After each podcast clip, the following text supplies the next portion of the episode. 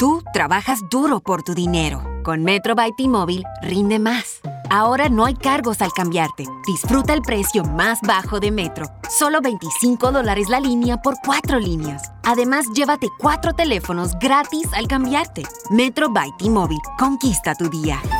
Todas las líneas pierden la promo si alguna se desconecta sin cargos de activación en teléfonos selectos. Límite uno por línea con cambio elegible. Excluye impuesto de venta. Oferta por tiempo limitado. Aplican restricciones. Visita metrobytimóvil.com.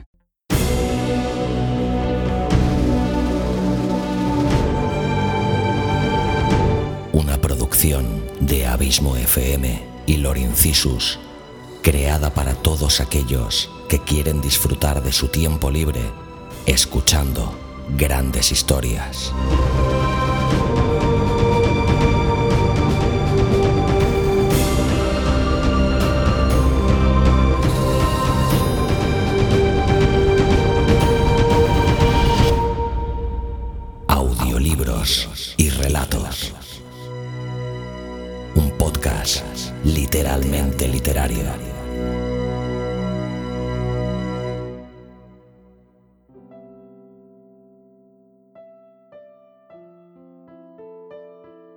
Hola a todos. Bienvenidos a Audiolibros y Relatos, un podcast literalmente literario. Soy Luis Carballés y espero que me acompañes los próximos minutos en esta aventura literaria. Como ya sabéis, en este podcast amamos la literatura y os la mostramos de otra manera, narrando e interpretando relatos de grandes autores de la literatura universal, haciendo que esos maravillosos textos cobren vida. Hoy le ha tocado el turno a un escritor español, considerado, junto con Espronceda, Becker y Rosalía de Castro, la más alta cota del romanticismo literario español. Estoy hablando ni más ni menos que de Mariano José de Larra, periodista, crítico satírico y literario escritor costumbrista. Publicó en prensa más de 200 artículos a lo largo de ocho años. Impulsó así el desarrollo del género ensayístico. Escribió bajo los seudónimos de Fígaro, Duende, Bachiller y El pobrecito hablador. Lejos de la complacencia en las efusiones del sentimiento, Fígaro sitúa España en el centro de su obra crítica y satírica. Tras el suicidio de Larra, a los 27 años de edad, José Zorrilla leyó en su entierro una elegía con la que se dio a conocer. En 1901, algunos de los representantes de la generación del 98, como Azorín, Unamuno y Baroja, llevaron una corona de flores a su tumba, homenaje que significaba su redescubrimiento y la identificación del grupo con el pensamiento de Larra y su preocupación por España. Algunas obras de Mariano José de Larra son Macías, que es un drama histórico que muestra el amor contrariado por el destino que lleva a la muerte. El doncel de don Enrique el Doliente es una novela histórica ambientada en la Edad Media, según la costumbre romántica. En ella Larra retoma el tema de su drama Macías. El conde Fernández González y la exención de Castilla, que es un drama histórico ambientado en la independencia del condado de Castilla. Ahora os quiero contar una cosa. ¿Conocéis Loungeu? Loungeu es la nueva red social, divertida, amena, organizada, pero sobre todo es una red social libre, en LaunchU sentirás que tienes el control. Xavi Villanueva y yo mismo ya usamos LaunchU. Te recomiendo que te unas a LaunchU, la nueva red social libre para todos. En cuanto al relato que vais a poder escuchar a continuación, se titula El casarse pronto y mal. Narra la historia de una hermana ficticia de Larra, de educación tradicional, basada en la extrema religiosidad que existía en España en el siglo XVIII. Emigra a Francia y una vez allí se casa. Adaptándose a la cultura francesa, educa a su hijo con toda libertad y despreocupación. Tras la muerte de su marido, regresa a España y se alarma del atraso de esta e intenta convencer a Larra de las costumbres de allí, como por ejemplo la de que allí no hay Dios, ni se necesita creer en nada más que en uno mismo. Su hijo empieza a hacer vida social y conoce a una joven. Ambos creen estar enamorados y comienzan a verse. Ambas familias intentan cortar la relación por falta de medios económicos por parte del muchacho y nobleza por parte de la moza. Enseguida vais a poder disfrutar del relato, pero antes de daros paso al mismo, me gustaría contarte que, si eres escritor y quieres que interpretemos un relato de tu autoría, solo tienes que ponerte en contacto con nosotros a través de las redes sociales o a través del correo electrónico contacto arroba o a contacto arroba produccionescarballés.com. But also you. The Pharaoh fast forwards his favorite foreign film, Powder Donut. okay, what's my line? Uh, the only line I see here on the script is get options based on your budget with the name your price tool from Progressive. Oh man, that's a tongue twister, huh? I'm sorry, I'm gonna need a few more minutes. bulbous Walrus, the Bulbous Walrus. The Name Your Price tool, only from Progressive. The owl ran afoul of the comatose coxswain. Progressive Casualty Insurance Company and affiliates. Price and coverage match limited by state law. El casarse pronto y mal. Mariano José de Larra.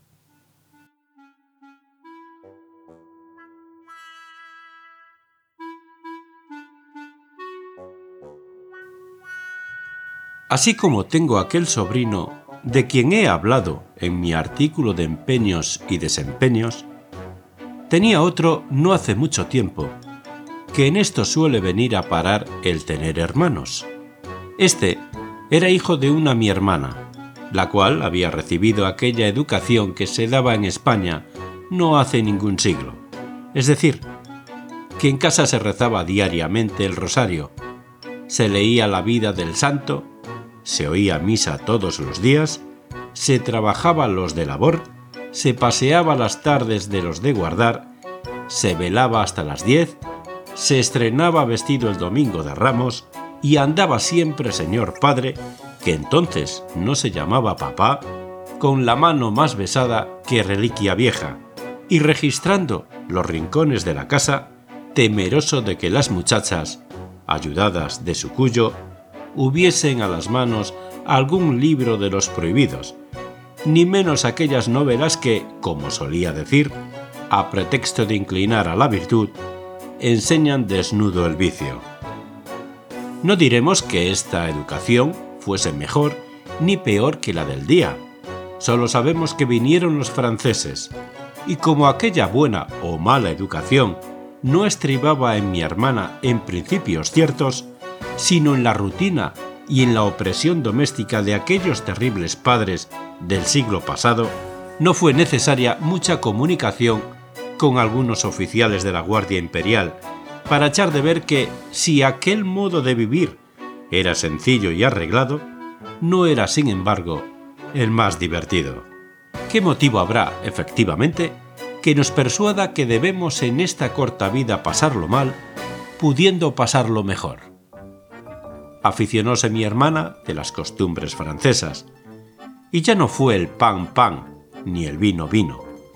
Casóse y siguiendo en la famosa jornada de Vitoria la suerte del tuerto Pepe Botellas, que tenía dos ojos muy hermosos y nunca bebía vino, emigró a Francia.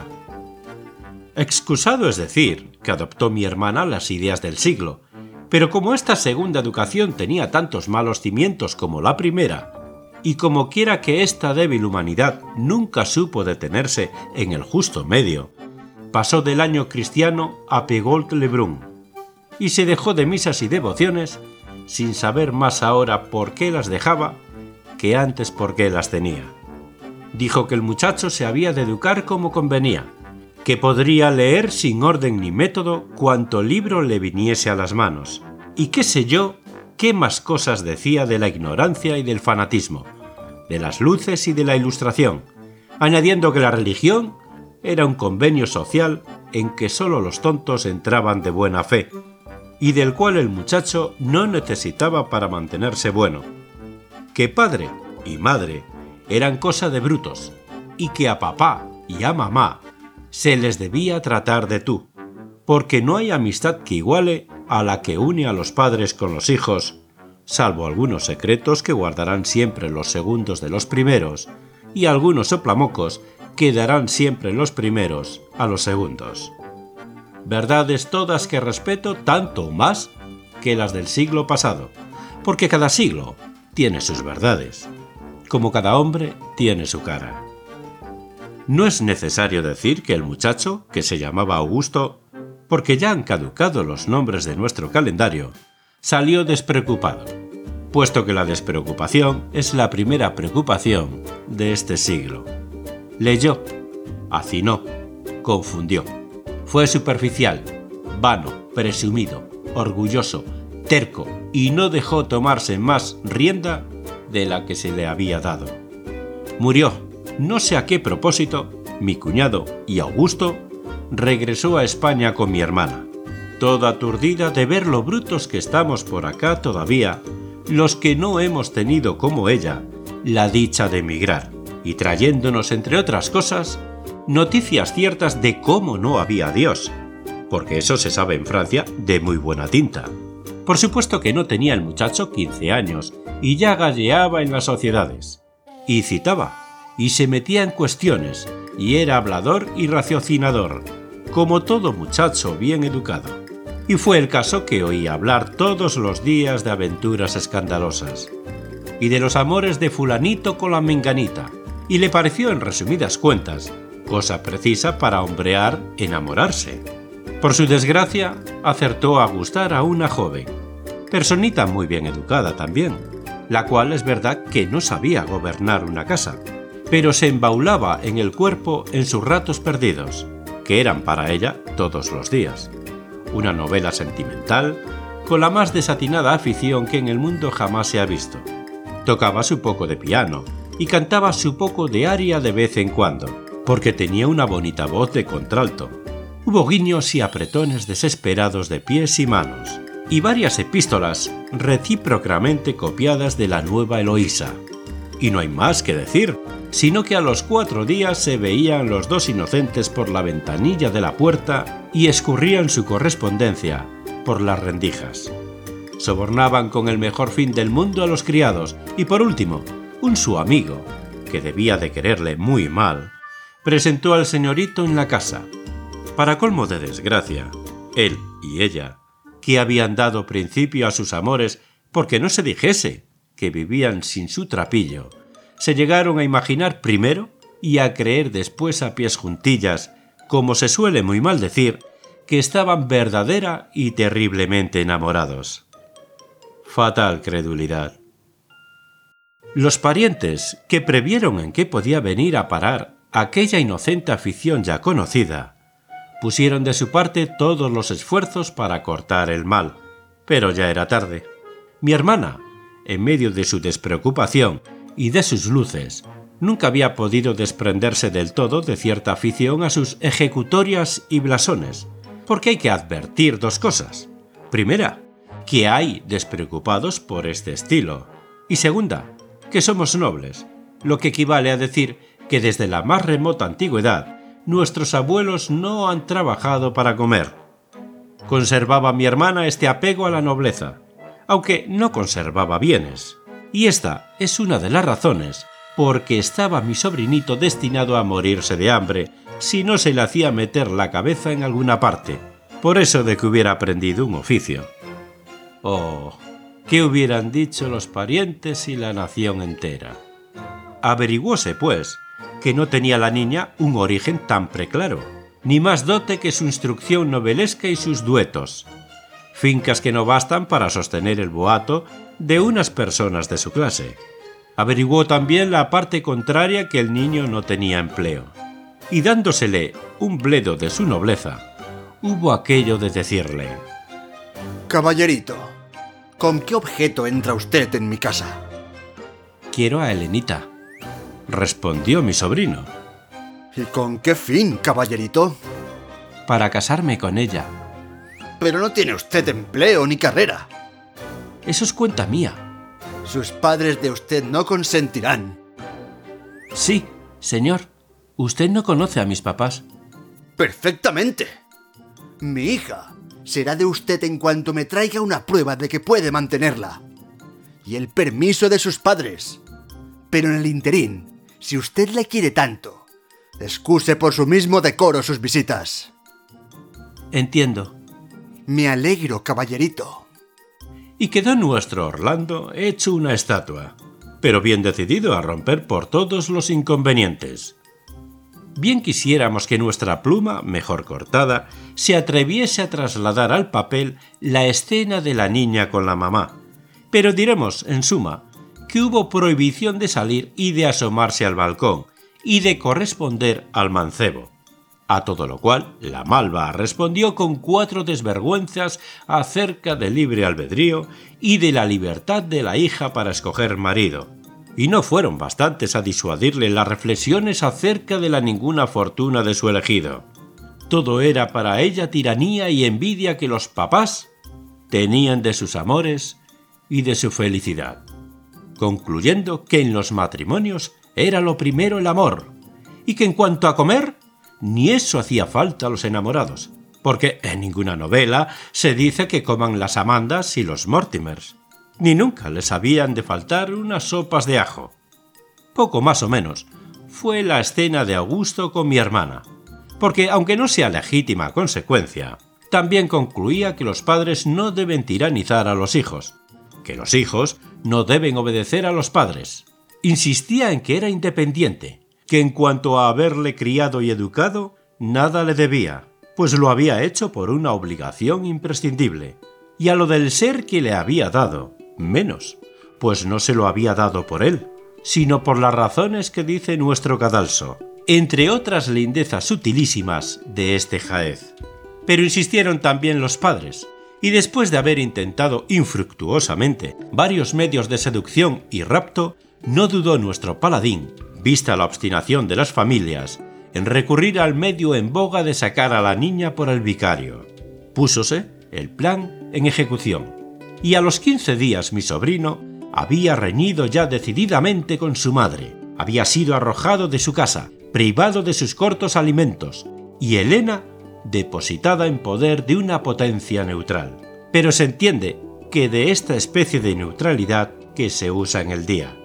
De suerte que nuestra Angélica y Medoro se veían más cada día, y se amaban más cada noche. Por fin amaneció el día feliz, otorgóse la demanda, un amigo prestó a mi sobrino algún dinero, uniéronse con el lazo conyugal, estableciéronse en su casa, y nunca hubo felicidad igual a la que aquellos buenos hijos disfrutaron mientras duraron los pesos duros del amigo. Pero, oh dolor, pasó un mes y la niña no sabía más que acariciar a Medoro, cantarle una aria, ir al teatro y bailar una mazurca. Y Medoro no sabía más que disputar. Ello, sin embargo, el amor no alimenta, y era indispensable buscar recursos. Mi sobrino salía de mañana a buscar dinero, cosa más difícil de encontrar de lo que parece, y la vergüenza de no poder llevar a su casa con qué dar de comer a su mujer le detenía hasta la noche. Pasemos un velo sobre las escenas horribles de tan amarga posición. Mientras que Augusto pasaba el día lejos de ella en sufrir humillaciones, la infeliz consorte gime luchando entre los celos y la rabia. Todavía se quieren, pero en casa donde no hay harina, todo es mohina. Las más inocentes expresiones se interpretan en la lengua del mal humor como ofensas mortales. El amor propio ofendido es el más seguro antídoto del amor, y las injurias acaban de apagar un resto de la antigua llama que amortiguada en ambos corazones ardía. Se suceden unos a otros los reproches. Y el infeliz Augusto insulta a la mujer que le ha sacrificado su familia y su suerte, echándole en cara aquella desobediencia a la cual no ha mucho tiempo él mismo la inducía. A los continuos reproches se sigue, en fin, el odio. Oh, si hubiera quedado aquí el mal. Pero un resto de honor mal entendido que bulle en el pecho de mi sobrino y que le impide prestarse para sustentar a su familia a ocupaciones groseras, no le impide precipitarse en el juego y en todos los vicios y bajezas, en todos los peligros que son su consecuencia. Corramos de nuevo, corramos un velo sobre el cuadro a que dio la locura la primera pincelada y apresurémonos a dar nosotros la última. En este miserable estado pasan tres años, y ya tres hijos más rollizos que sus padres alborotan la casa con sus juegos infantiles. Ya el himineo y las privaciones han roto la venda que ofuscaba la vista de los infelices. Aquella amabilidad de Elena es coquetería a los ojos de su esposo, su noble orgullo, insufrible altanería, su garrulidad divertida y graciosa, locuacidad insolente y cáustica. Sus ojos brillantes se han marchitado, sus encantos están ajados, su talle perdió sus esbeltas formas, y ahora conoce que sus pies son grandes y sus manos feas. Ninguna amabilidad, pues, para ella, ninguna consideración. Augusto no es, a los ojos de su esposa, aquel hombre amable y seductor, flexible y condescendiente. Es un holgazán, un hombre sin ninguna habilidad, sin talento alguno, celoso y soberbio, déspota y no marido. En fin, ¿cuánto más vale el amigo generoso de su esposo, que les presta dinero y les promete aún protección? ¡Qué movimiento en él! ¡Qué actividad! ¡Qué heroísmo! ¡Qué amabilidad! ¡Qué adivinar los pensamientos y prevenir los deseos! qué no permitir que ella trabaje en labores groseras? ¿Qué asiduidad y qué delicadeza en acompañarla los días enteros que Augusto la deja sola? ¿Qué interés, en fin, el que se toma cuando le descubre, por su bien, que su marido se distrae con otra? Oh, poder de la calumnia y de la miseria. Aquella mujer que, si hubiera escogido un compañero que la hubiera podido sostener, hubiera sido acaso una Lucrecia, sucumbe por fin a la seducción y a la falaz esperanza de mejor suerte. Una noche vuelve mi sobrino a su casa. Sus hijos están solos. ¿Y mi mujer? ¿Y sus ropas? Corre a casa de su amigo. ¿No está en Madrid? ¡Cielos! ¡Qué rayo de luz! ¿Será posible? Vuela la policía. Se informa una joven de tales y tales señas con un supuesto hermano han salido en la diligencia para Cádiz. Reúne mi sobrino sus pocos muebles, los vende, toma un asiento en el primer carruaje y étele persiguiendo a los fugitivos. Pero le llevan mucha ventaja y no es posible alcanzarlos hasta el mismo Cádiz. Llega, son las 10 de la noche, corre a la fonda que le indican, pregunta, sube precipitadamente la escalera le señala un cuarto cerrado por dentro. Llama. La voz que le responde le es harto conocida y resuena en su corazón. Redobla los golpes. Una persona desnuda levanta el pestillo. Augusto ya no es un hombre. Es un rayo que cae en la habitación. Un chillido agudo le convence de que le han conocido. Asesta una pistola, de dos que trae, al seno de su amigo, y el seductor cae revolcándose en su sangre. Persigue a su miserable esposa, pero una ventana inmediata se abre y la adúltera, poseída del terror y de la culpa, se arroja, sin reflexionar, de una altura de más de 60 varas.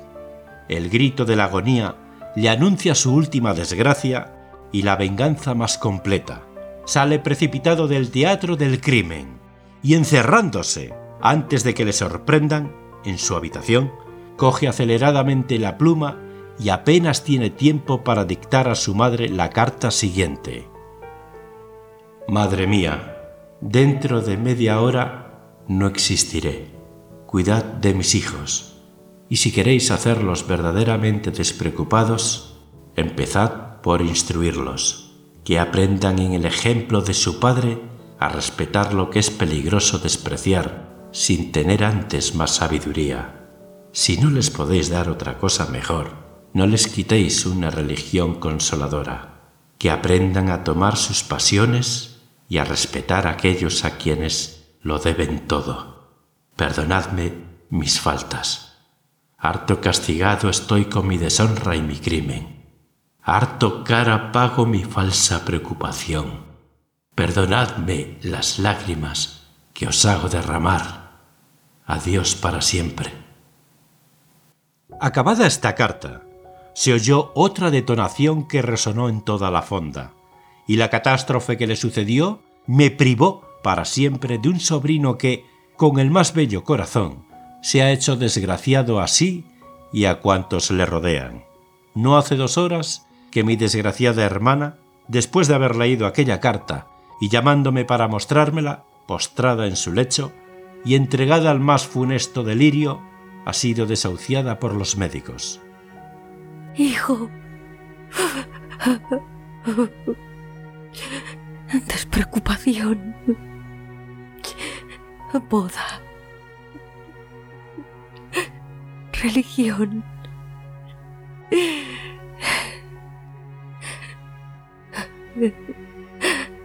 Infeliz son las palabras que vagan errantes sobre sus labios moribundos.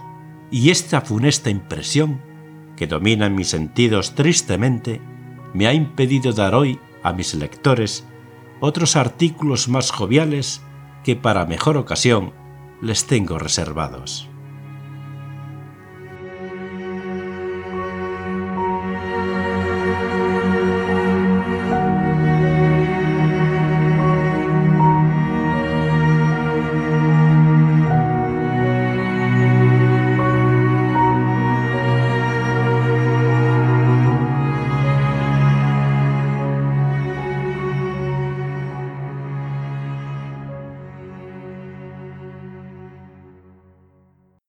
Si te ha gustado el relato, ayúdanos a hacer crecer este proyecto compartiéndolo en tus redes sociales o dejándonos un comentario tanto en el propio podcast como en su correspondiente artículo en la web abismofm.com.